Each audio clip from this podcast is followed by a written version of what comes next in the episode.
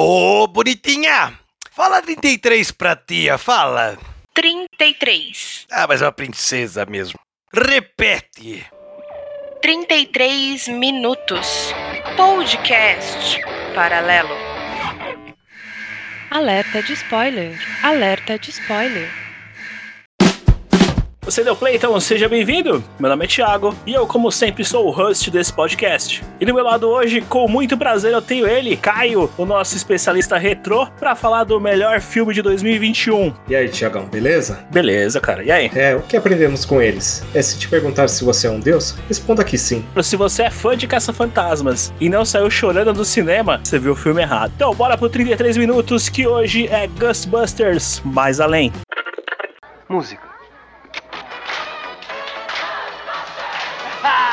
Tem coisa estranha aqui no bairro. A quem vão chamar?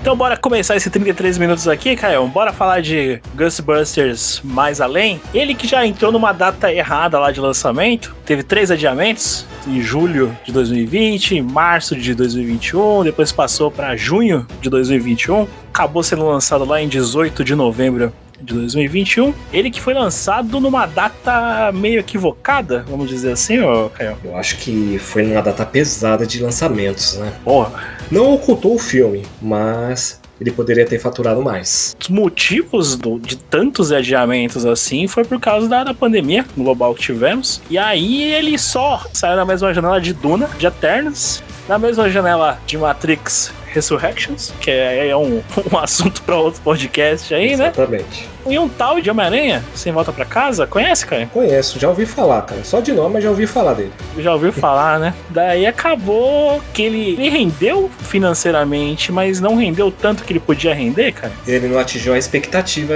do, do que eles queriam, né? Na verdade, né? Mas Hum. ele teve, teve um orçamento de 75 milhões de dólares, né? Sim. E faturou 197 milhões de dólares em todo o mundo. Rendeu legal, rendeu quase três vezes o valor dele. Poderia ter rendido mais se tivesse saído numa janela mais, mais apropriada. Exatamente. Sim, porque, meu, era muita concorrência. Então.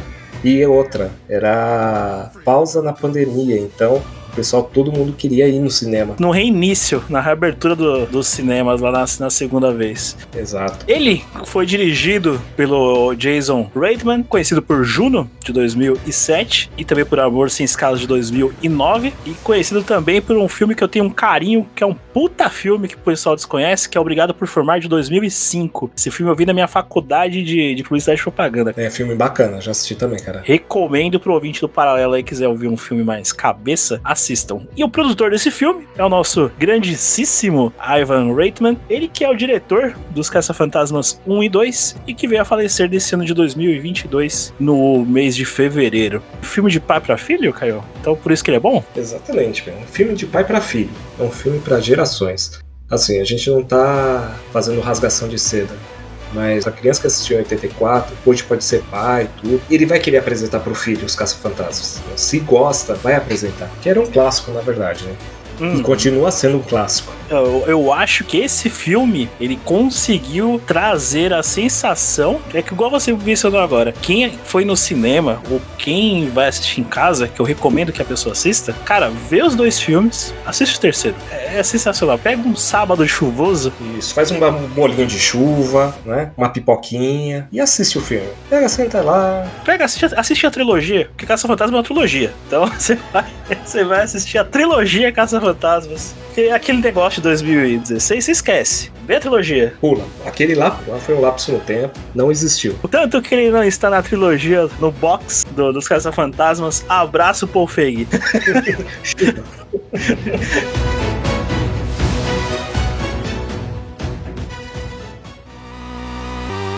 o elenco dos Caça-Fantasmas, elenco sensacional também. Carrie Coon, que ela que é a Carla Spengler, ela que fez Fargo, ela que é a Glória lá de 2017, ela que foi indicada ao Emmy de melhor atriz de minissérie. Temos o Finn Wolfhard, ele que é o Trevor Spengler, ele que é conhecido pelo Mike de Stranger Things, e também é o Rich de A Coisa, parte 1 e 2 de 2017 barra 2019. A Celeste O'Neill, ela que é a Lucky, conhecida pela Paloma Davis, ela que fez Sela e os Espadas de 2019.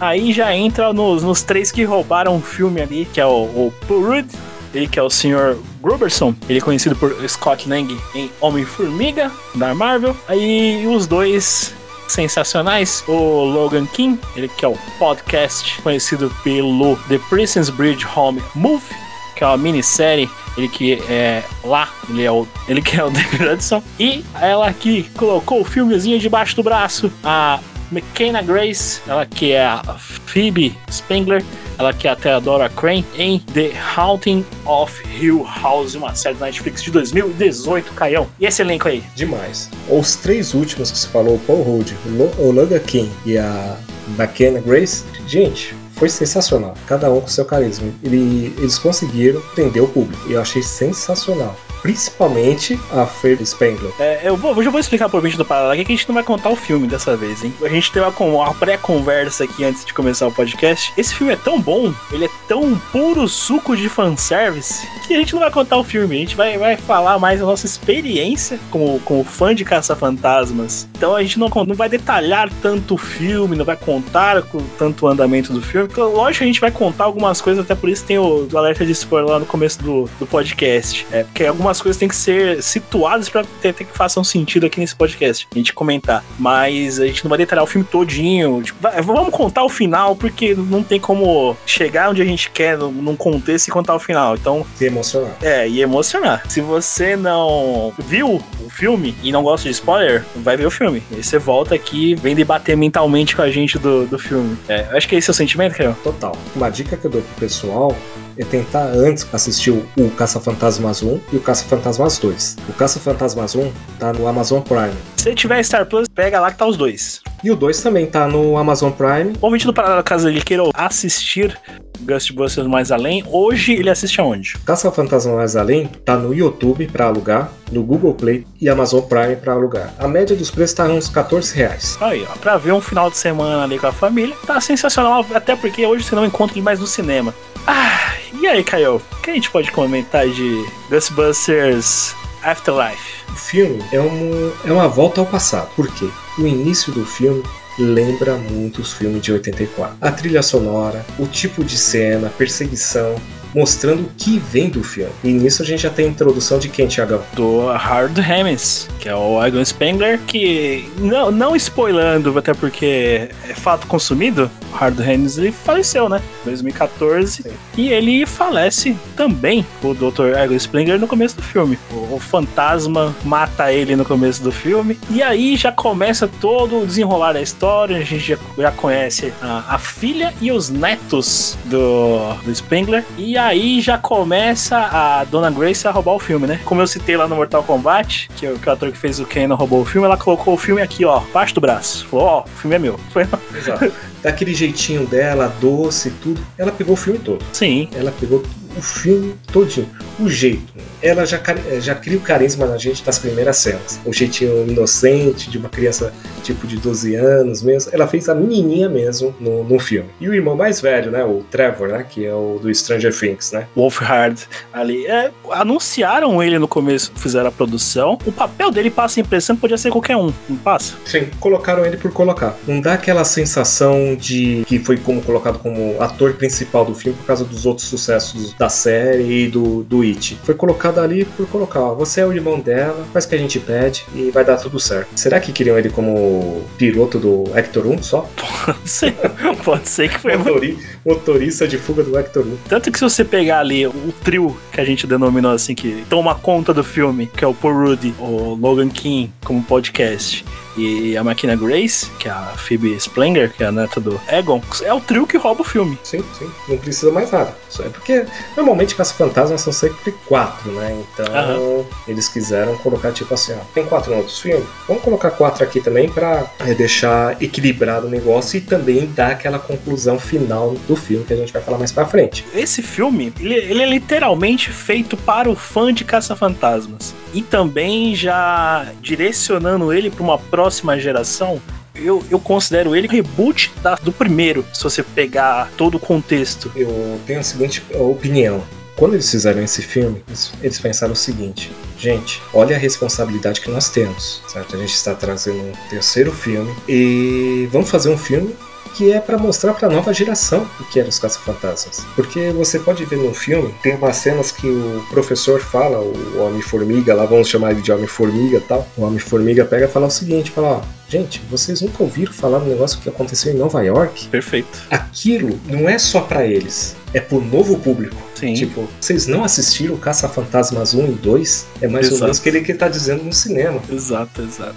Então eles fizeram uma coisa de fã para fã. O cara que assistiu Caça-Fantasmas 1 e 2 vai se sentir confortável em assistir sem medo de ser feliz. Ele não vai ter aquela preocupação, vocês não vão fazer uma coisa mais pesada. Não, eles continuaram no mesmo ritmo. Alegram uma criança, alegram um adolescente, alegram um adulto que assistia antigamente. E eu já quero colocar um parênteses aqui. Parabéns pra dublagem da Delarte. Os caras foram buscar os mesmos dubladores, logicamente os que estão vivos, pra fazer a dublagem dos atores que aparecem, que são os atores do primeiro filme. E referente a um áudio que aparece, que a única fala que aparece do Remis, é, eles pegaram o áudio original e remasterizaram. Que é na hora que a, que a Phoebe tá vendo o notebook, como a parte que ela é, que o, que o Gruberson mostra pra ela na escola. Os dois áudios que, que são as propagandas do Caça-Fantasma. Tá de parabéns. Aí você vê a a responsabilidade que eles colocaram na, na dublagem. Eles colocaram assim, gente, vamos fazer como fosse versão brasileira Herbert Richards. Trouxe todo mundo de volta para fazer o, a dublagem e remasterizar a voz. Então você vê o tipo de filme que foi feito. Muitas pessoas que foram no cinema e não assistiram os primeiros filmes vai ficar boiando, vai gostar do filme, não vai achar ruim, vai achar um filme bacana, vai achar um filme interessante, mas vai perder muita referência. Sim. Demais. Vai Sim. perder muita referência. Você quer começar a falar um pouco de referências? Aí a gente já começa. Tem, tem, tem referência do- dos filmes, tem referência de outros filmes, tem referência de diretor, tem referência. Esse, como eu mencionei, por fanservice esse filme. É, por isso que eu gosto tanto dele. Nossa, é você chegar num self-service de suco ali, né? Você Perfeito. leva o copão ali e vai enchendo. Tem fala refeita, tem cena refeita, tem propaganda, referência do, do Por- Porude com o Homem-Formiga. Cara, vamos, vamos, vamos- contextualizar algumas aqui. Já começa com, com a parte da morte ali do, do Egon, que é a referência do primeiro filme da possessão lá, né? Assim, do Zul, né? Da Dana. Uhum. Que é do mesmo jeito, a poltrona vira, pega ele, vira a poltrona e aquela fumaça é, que vai, vai, não é spoiler isso, ele morre no começo do filme e que mata o Egon ali. Já é uma referência do, da Dana no, no Caça-Fantasma Azul. A trilha sonora é a mesma naquele momento. Outra coisa que é interessante nessa parte, o Egon, ele era um personagem ateu, né? Exato. Ele é um cientista, normalmente cientista é ateu, tudo, apesar que caça fantasmas, né? Isso que eu acho estranho. Lá na casa dele, no- na fazenda dele, está sempre a- a- o versículo 6,12 da Bíblia. E tá lotado. Então fala, tipo, opa, agora o negócio tá sério. Pra ele fazer tudo aquilo, o negócio tá muito sério. Outra referência de Caça-Fantasmas 1, porque é mencionado na, na cena onde o Raymond e o Wilson, quando eles estão no. Dentro do Acto 1, passando ali pela ponte, é, é mencionado. Só que lá é mencionado errado, né? É 7.3. É, eles falam 7.3 ou 7.12, não me lembro. Não, 6.12. Revelações? Daí fala do Apocalipse 6.12, né? Na, no primeiro filme, né? Uhum. O filme fala no 6.12 e ele colocou lá todo, toda aquela aquele versículo na fazenda dele, sabendo que o negócio ia ficar muito sério. E que até porque eles falam errado, né? Falam 712 no. Tanto Sim, que, sim. que nesse filme ele tem tatuado no braço, né? O 612. Sim. Seria uma referência pra não, pra não esquecer? Ah, meu. Dando um foco ainda na tatuagem dele, com certeza foi? E fora outras coisas, né, que a gente tem que falar ali no começo, que é a pilha de livros, que como no primeiro filme falava que aquela pilha de livros nenhum ser humano conseguiria fazer. E lá na casa do, do Egon, na fazenda do Egon, tá lá, mas ninguém percebe. Olha assim, do nada, e fica lá, algo comum. Tem referência de, de filme também, que, pô, o Homem-Formiga, como você mencionou. O Sr. Gilbertson coloca lá na, pra passar o filme do Cujo, que é o Não. filme de, do, do cachorro raivoso. Aquilo lá eles colocaram de propósito pra mostrar pra molecada, tipo, ó, vocês não conhecem, não sabem como foi os anos 80. Sim. Olha só que a gente assistia, que tem uma hora que mostra o Cujo, tem uma hora que mostra, ele mostra dois filmes, na verdade. O, o segundo é o Chuck. É o Chuck, né? Sim, o, o filme do Chuck. A possessão, ou seja, outra referência dentro do próprio filme, porque depois, tanto a filha do Egon como o próprio Rudy são possuídos Sim. O, o- o primeiro fazendo referência aos cachorros do Zoo, né? O porteiro e o guardião. Sim, E o segundo filme fazendo referência ao a possessão sim. da Dana e, e deles mesmos, né? Que foram possuídos do mesmo jeito. Exato. Do mesmo, do Exato. mesmo jeito. Várias outras coisas que aparecem no filme. Tem os mini.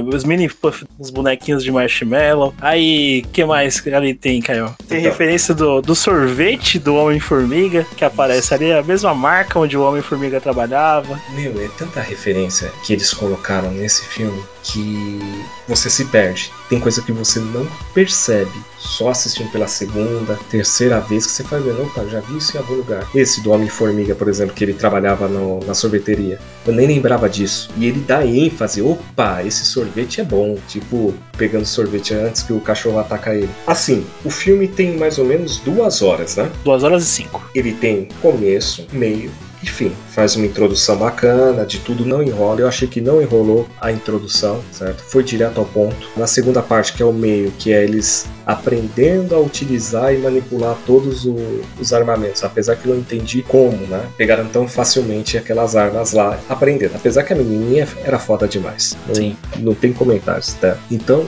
ele faz disso, como posso dizer, faz um filme que você assiste não querendo perder parte. Tem tudo uma ligação. Tá, tem seus defeitos? Tem, tem seus defeitos. Inúmeros defeitos. Inúmeros defeitos, que isso é normal. Mas assim, o filme é bacana. É uma coisa que você assiste assim e fala, porra, gostei, achei bacana, é. dou nota 10. É, é um filme. Eu fui assistir esse filme com meu pai. Meu pai saiu do cinema falando: é um filme sem sentido. E Meu pai gosta de filme de ficção científica. Aí eu, eu já falei pro meu pai: pai, não é um filme pra fazer sentido. É um filme de homenagem. É um filme de pura homenagem. Ele não tem que fazer sentido. Já começamos por pessoas caçarem fantasmas com, com armas nucleares. Totalmente homenagem, porque, por exemplo, você vê a cidade. Quantas pessoas você vê na cidade? Você não vê quase ninguém. Sim, São eles, o dono da mercearia, que o Egon comprava coisa. Lá, Exato. as ferramentas dele, que ele era conhecido como planta-lama. Tem o xerife e a escola. cafeteria e a lanchonete. E a lanchonete, cafeteria e a lanchonete. Acabou. Mas toda a cena de rua não tem ninguém na rua. Não tem ninguém na rua, não tem. Era diferente do filme Caça-Fantasmas. Que se passa em Nova York. Dois, que se passa em Nova York, que é todo mundo torcendo por eles. Mas isso eu achei interessante. Toda a cidade é vazia, que mostra o quê? Que não foi é, uma coincidência a cidade ser vazia, ou tal, foi de propósito. Hum. Porque, pensa bem, é o mesmo cara que criou, o arquiteto que criou o prédio do- de 84, que é o Ivo Shandor. Né? Sim. que queria invocar o Gozer, Gozeriano, pra acabar com tudo, o mundo. E lá nessa cidade tem um tipo de uma montanha onde ele construía as mesmas coisas. Então é uma continuação. E o Egon sabendo disso, tá, de largando filha, netos, enfim, largando todo mundo. Pra saber que o perigo ainda continuava. E dá a sensação disso, porque no primeiro filme, não entrando muito no primeiro mérito do filme, o Gozer só desaparece. Sim. Não, ele só desaparece. Que daí já pegaram essa engajada e falaram, opa, vamos colocar no terceiro filme isso daí. Daí dá uma coisa bem bacana. Exatamente. Então o foco não são as pessoas, é a família do ego. Ali é a família do ego. É a redenção do ego, o perdão do ego para causa do trabalho, que muitas vezes a gente faz isso com nossos filhos, da Uhum. gente pegar e se matar de trabalhar, mas é por pró deles, né? E os nossos filhos às vezes não compreendem uma coisa dessa. Então eu vi muito disso nesse filme. Por isso que acho que emociona. Ele tem um contexto familiar, tem um contexto de amizade, que é onde a gente vai pular agora. Que aí tem todo o desenrolar da história, que a gente não vai contar pra deixar no ar, pra você ir lá assistir esse filme, que você tem que assistir. E vamos se encaminhando ali pro, pro final do filme, que a gente tem que contextualizar muitas coisas pra fazer sentido, principalmente pra quem é fã da franquia. Tem o desenrolar da história, o, o espírito tomar conta lá do, da filha do, do Spengler e também do, do Rudy. Igualzinho ao primeiro filme. Por isso que eu falei, é um remake do primeiro filme. Rapaz, acho que o Zu gosta daquela roupa pra mulher, né? Não é possível, porque é o mesmo vestido da Signal River. É, é por isso que eu falei, ele é um remake do primeiro filme, Caio. Exatamente, vamos aproveitar as tecnologias que temos hoje e vamos meter bala nisso daí. E falam que o Jason, que é o diretor, ele usou o conceito do primeiro filme pra fazer. Falam até que a, que a voz do demônio é, é- ela foi mesclada com a voz da atriz, pra fazer mais Nossa. sentido. Se você pegar aquela cena que a filha do Spengler, que o Porud se transforma, quando lá já estão no templo ali, é, é a mesma cena. É igual.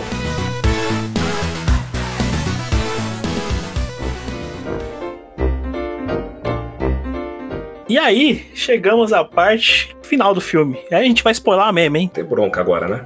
Onde aí a gente vai, vai citar que a do elenco original aparece no filme. Que aí é o momento que todo fã do- abriu aquele sorrisão. Sabe aquele, aquele suspiro mais forte? O momento que todo mundo esperou Tem uma parte, quando a, a Phoebe liga pro, pro número Pro- dos Caça Fantasmas. No, mesmo no dos caça-fantasmas e atende o Ray, na hora que atende o Ray, ele fala assim que não trabalhava com isso, tudo, e fala aquele negócio, ah, naquela época ela tava boa, a economia rodava bem, e assim por diante. É do mesmo jeito do primeiro filme que ele fala. Exato, exato.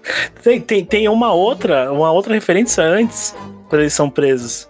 Ela, ela fala pro, pro delegado da cidade. Nossa, Eu tenho- sensacional. Eu tenho direito a um telefonema, não tem? Dele, sim, vocês têm. Pra quem você vai ligar? Nossa, essa daí foi demais. Tipo, em, em- em português não faz tanto sentido. É. Mas em inglês, é, how do you call? Up, call. Você já quer falar Ghostbusters, né? É, Hum. tem, tem, um, tem um extra do, do, do filme, que o bastidor, que alguém grita de fundo: Ghostbusters! É sensacional. O pessoal começa a cair na risada. Porque é, é pra quem não se tocou aí, é da trilha original dos Caça-Fantasmas. E recomendo ver o clipe, que é um clipe muito bacana. Essa música que é do Ray Parker Jr., ele que gravou o tema original dos Caça-Fantasmas, né? Então, Que é tanto do primeiro como do segundo filme. O clipe é até hoje, até hoje o clipe é bom. I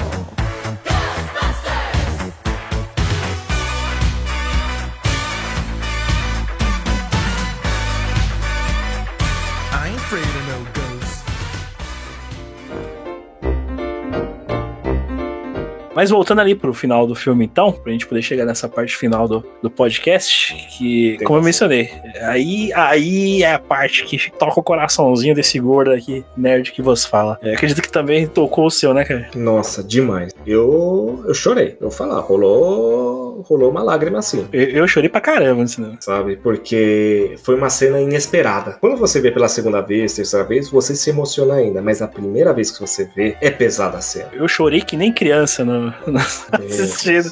É pesada a cena. O que que acontece? Tá lá o demônio na fazenda do Langer, tentando acabar com, com o restante das pessoas. E aí quem chega? Chega os três caça-fantasmas originais. Chega o Bill Murray, que é o Peter Weckman. Chega o Dan Aykroyd, que é o Dr. Raymond Tanz. E chega o Ernie Houston, que é o Wilson. Aí... E aí eles tomam conta do filme, nesses cinco minutos finais. Tomam, tomam frente do filme. Meu, ali é, um- é uma é uma virada no filme, né? Sim. Porque parece que virou outro filme. Vol- voltou a ser o Caça-Fantasmas 1. Porque o que, que você vê? Você vê o pessoal se matando, porque antes teve a perseguição lá do, do Gozer, tudo, Uhum. até chegar essa cena e tal. Mas você sente ali, fala assim: peraí, agora deixa com os profissionais. Exato. Que o negócio é muito pesado agora pra vocês. Então, quando mostra os três, Peter falando com, a Gozer, com o Gozer, falando, poxa, ia dar certo com a gente. Você destruiu tudo, você queria mais, você quis destruir a cidade. Meu, eu dava risada aquilo lá, porque trouxe aquele humor ácido de 80 que era o jeito que o Bill Murray falava com os caça-fantasmas, que ele era o mais Sim. bonachão de todos, né? Sim. Então você sente assim aquela nostalgia. Fala, putz, agora o bicho vai pegar. E o Ray falando aquele discurso dele, tipo de, de direitos humanos, tentando expulsar o Gozer lá da cidade, igual no primeiro filme. E já chegou querendo pagar ali de. Que foi até sua referência aí no começo do filme, que também é outra referência do filme, que agora ele aprendeu como é que deve se responder um, É. um demônio. É, você é um deus? Sim, sou um deus. Porque no primeiro filme ele respondeu que não, né? Na última fala, nas últimas falas do filme ali, ele toma um, um come do, do Wilson, né? Sim, sim. Porque o Wilson fala: "Próxima- vez que te perguntarem que você. Se você é um deus, você responda que sim. E teve essa próxima vez ele respondeu sim. E eu sim, falei, eu um beleza. deus. E eu acho que era uma coisa que todo mundo naquela época pensava: se ele respondesse sim, o que ia acontecer? E aí o, e o pessoal teve a resposta do que aconteceu, que Gozer não tá nem aí, nada. É, a única coisa que eu- que eu achei errado foi ele não ter reconhecido também os caça-fantasmas. É, ficou tipo uma coisa. Ó, tô novo aqui, podia ser uma coisa mais assustadora, sabe? Por ele temer os caça-fantasmas. Ou senão, quando o Peter fez aquela piada do. A gente poderia ter sido um casal, daí. Não, tá ligado? Uma coisa Uhum. assim. Tem mais ódio, tem mais Ih, eu ódio. acho que ficaria mais interessante. E aí, a gente vai pra, pra parte onde essa criança aqui de 35 anos chorou rios no cinema. Onde aparece o. Na verdade, eles atacam o demônio com três raios, só que três raios não são suficientes. Lembrando que estavam cruzados. Perfeito, raios cruzados. E quem aparece agora, Caio? Aparece o nosso amigo, né? Dr. Egon, Egon Spengler, o espírito dele. Tipo um Jedi, vamos dizer assim. Tá ajudando a, a sua neta ali pra tirar os- o, raio nuclear no, no demônio. Pra quem quer imaginar essa cena, é mais ou menos o Goku, o espírito, ajudando o Gohan. Perfeito. Com Kamehameha. Eu acho que é- era o que mostrou aquela cena lá. Exato. E, e perfeito. E Um detalhe, quem é, ele está em espírito, mas é logicamente que tinha que ter um ator ali fazendo o, ele. Sabe quem fez essa cena, Kel? Não, não sei não, cara. Nosso diretor do primeiro filme, o Ivan Reitman. Putz. Ele que fez. ó, olha como as coisas são. Ele que fez o Remis. Meu, sensacional. Sensacional. Disso, Como, como as coisas acontecem, né? Parece que ele, ele só queria. Ele estava esperando fazer o filme pra ir também. Olha, como tipo, as coisas funcionam ali. é, porque assim, o filme foi adiado várias vezes, né? Por causa Sim. do Bill Murray. Já era pra ter saído há muitos e muitos anos, né? Eu acho que foi uma redenção de todos os artistas. Falar, poxa, o Harold partiu, e agora? Vamos fazer o filme? Vamos, vamos fazer e a gente faz uma homenagem pra ele. Aquilo lá foi uma homenagem totalmente pro Harold. Exato, exato. As, as falas, se você pegar as falas. É, é que é muita interpretação, mas é o que, o que transparece. Que eles não estavam falando porque aconteceu várias coisas entre os caça-fantasmas. Eles brigaram por N motivos, mas parece que todo o, o contexto final ali são os atores conversando literalmente com o Remis. Eu acho que aquela. Eu acho não, tenho certeza que aquela cena deles conversando, que tá todo mundo com o raio cruzado, inclusive Sim. os quatro, cara, os quatro, cara, o Egon, o Ray, o Winston e o Peter com raios cruzados olhando pro Egon. É tipo ali você sente que os artistas estavam falando, puta, que falta você tá fazendo pra gente. Sim. deu aquela sensação que ali foi um pouco além do filme, porque a câmera pega de um ângulo que você olha assim, tipo, olhando, principalmente a cara do Ray. O Ray acho que transporta mais esse tipo de sentimento, né? O Dan Aykroyd. Porque o Aykroyd era, era o escritor junto Sim, com o Remis, né? Que eram os cabeças por trás do projeto. Tanto que ele também é um dos idealizadores desse, desse novo filme. É que é complicado pra mim falar essa parte, porque pra quem perdeu amigo, pô, não tô falando de colega, tô falando, falo de amigo. E tipo, não conseguiu se despedir dele, é muito foda. é, é, é tocante. Eu tô até segurando aqui pra não chorar também. É, de novo, né? Mas é, eu acho que é isso, né, Caio? Tipo, É, eu acho que, tipo assim, é, eu acho que foi isso mesmo, porque tanto é que tem uma hora que ele fala o seguinte, fala, putz, devia ter te ligado, tal, dado ouvido, que nem se falou, tal, né? Ou o Uhum. Wilson falando, pô, falando da falta deles, tudo, e ele olhando ali, quando ele vai embora, que spoiler, né? A gente tem que falar mesmo. Quando ele vai embora, que ele abraça a filha e Sim. a neta, ali é a despedida. Tipo, minha missão tá cumprida. perfeito. É que quando acaba essa cena, aparece lá For Harold. E acaba o filme. Não Acaba. precisa mais de explicação, tá Não ligado? precisa. Sabe o final perfeito? Tipo, não há necessidade de explicação, não, não tem o que, que ser acrescentado. O filme foi feito pra chegar àquele ponto ali, Ponto, acabou. É, tipo, isso é pra você. O que tiver que desenrolar é no próximo filme, acabou. É, é um filme de homenagem. Exatamente. Um obrigado. Olha, o que você fez lá atrás, olha só que se tornou hoje. É os pais, os filhos e os netos que estão conhecendo os caça-fantasmas agora. Ah, mas vocês estão exagerando. Não é. Porque assim, quem gosta de caça-fantasmas sabe que qual foi aquela decepção daquele terceiro, entre aspas, vamos colocar aquele terceiro filme, que foi uma coisa bizonha, Parecia que tava tirando sarro, na verdade, uma paródia, acho que é a palavra certa. E vem um filme agora mostrando que realmente é os caça-fantasmas, sem palhaçada. Quem for assistir, eu recomendo ficar até o final, né, Tiagão? Pra gente puxar o final aqui, vamos citar todo mundo que aparece do elenco original. Aparece aí também nos, nos pós-crédito, mas antes, lá no começo, bem no comecinho do filme, ela, ela já tinha aparecido, né? Que é a Annie Potts, ela que é a Janine, a, Uhum. a recepcionista do primeiro filme, já tinha aparecido lá no começo do filme, uma diretinha, né? É, eu sou, eu era o, o- amiga do seu pai. Eu e seu pai éramos. é, nós éramos amigos.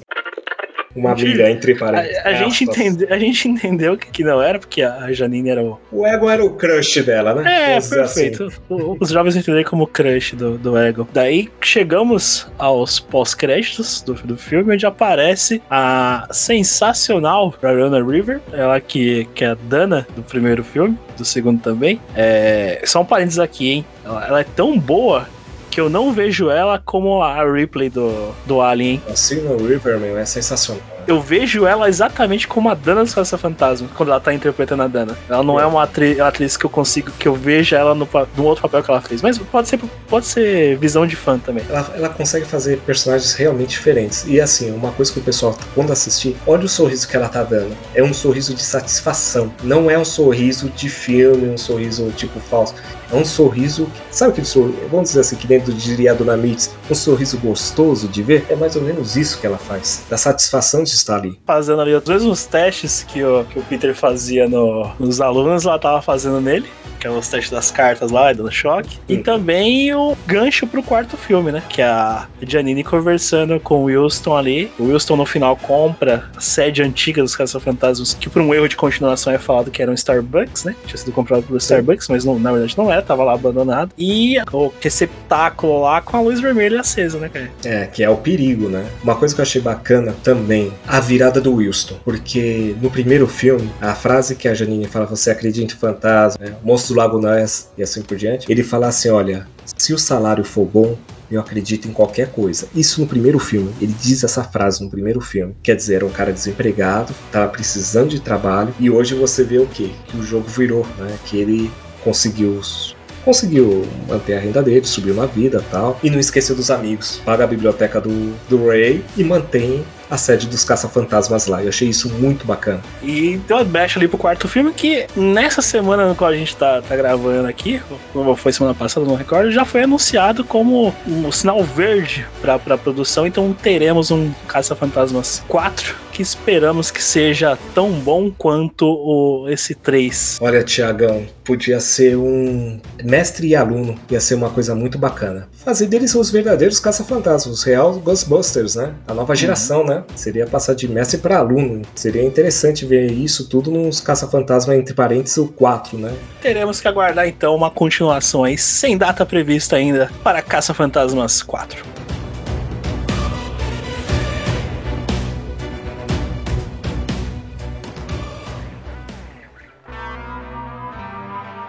Então, fechando aqui essa edição dos 33 minutos, mais do que especial, falando sobre os caça-fantasmas mais além. Caio, gostou de falar sobre esse sensacional filme? Bom, bom demais, cara. Dá até um aperto no coração, sinceramente, viu? Porque esse filme aí, olha, se você gostou dos primeiros Caça-Fantasmas, você- vai se emocionar nesse. Só isso que eu tenho a dizer. Então, uma coisa que eu posso falar pro ouvinte de novo é o quê? Vá assistir, alugue, mas assista. Se você é fã dos Caça-Fantasmas, assista. Se você nunca assistiu Caça-Fantasmas, assista também, você vai gostar. Mas principalmente se você for fã, é, é- é obrigatório. E, e deixe o lencinho do lado, porque é impossível não, não se emocionar com o filme. Principalmente com o final. Vai precisar, vai precisar. E dica: se você é casado, tem filho, tudo, assiste com o filho. É bacana. Então vamos fechar aqui essa edição de vez. Caio, espécie do ouvinte paralelo. Gente, obrigado mais uma vez. Se vemos na próxima e tchau. Agradeço aqui também ao ouvinte do Paralelo. Muito obrigado pela sua presença, por nos escutar mais uma vez. Lembrando que mídias sociais, podcast Paralelo, Instagram e Facebook. Lembrando que Paralelo é com LLO no final. Twitter, P Paralelo, LLO no final também. Mais uma vez, muito obrigado, ouvinte. Até o próximo play.